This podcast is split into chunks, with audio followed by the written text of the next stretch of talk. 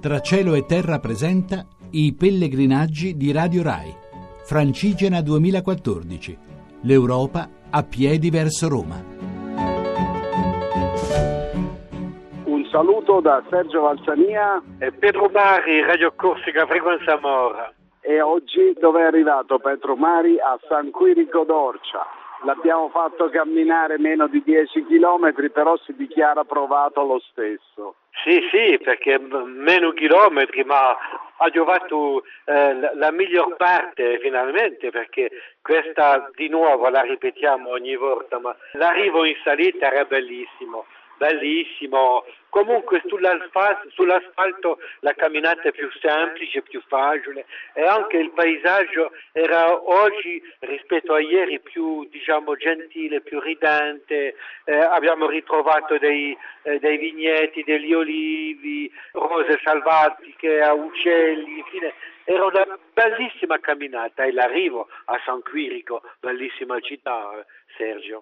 Sì, dobbiamo dire che la camminata sull'asfalto ci è venuta molto bene perché abbiamo trovato una strada provinciale che è franata al centro, per cui era proprio un'interruzione, un blocco, una strada bloccata e avevamo tutto era tutta per noi, no? non c'era problema, io camminavo in mezzo alla strada come mi piace tanto fare, tanto le macchine non ci potevano passare perché era bloccata. Però Dobbiamo dire che questo è l'ultimo appuntamento di Petru sul, su Radio 1 e quindi è il momento nel quale tu devi fare un piccolo bilancio di questa avventura. Eh sì, il bilancio è semplice per me. Io eh, mi sono scoperto io stesso come pellegrino, non mi sapevo pellegrino, adesso mi so pellegrino e mi viene la voglia di ricominciare, eh, tornato a casa mia, penso che camminerò sui sentieri, mi troverò uno scopo da pellegrino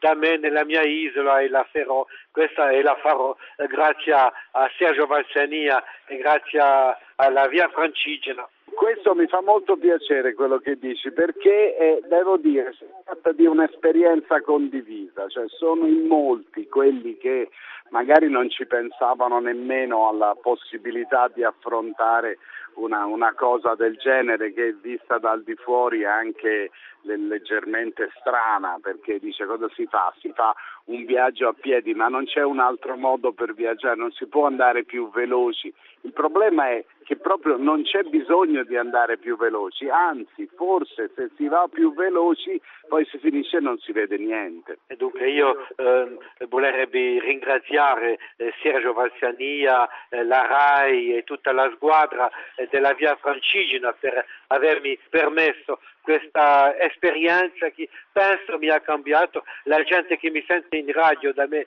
in Corsica non ci crede che io sia capace di camminare su, sulle strade di Toscana, eppure è una cosa vera. Nemmeno io ci credo totalmente, forse è un sogno, non so se è una vera realtà. Ma dunque ringrazio a tutti per questa esperienza. No, e dobbiamo anche dire che, come ormai ricordiamo sempre più spesso, ma lo facciamo a fin di bene, che sulla VR6, sulla radio web di Radio Rai, c'è anche la versione king size del nostro, del nostro camminare, nella quale c'è anche la possibilità di eh, sentire appunto il nostro racconto sviluppato in un, in un orario più ampio.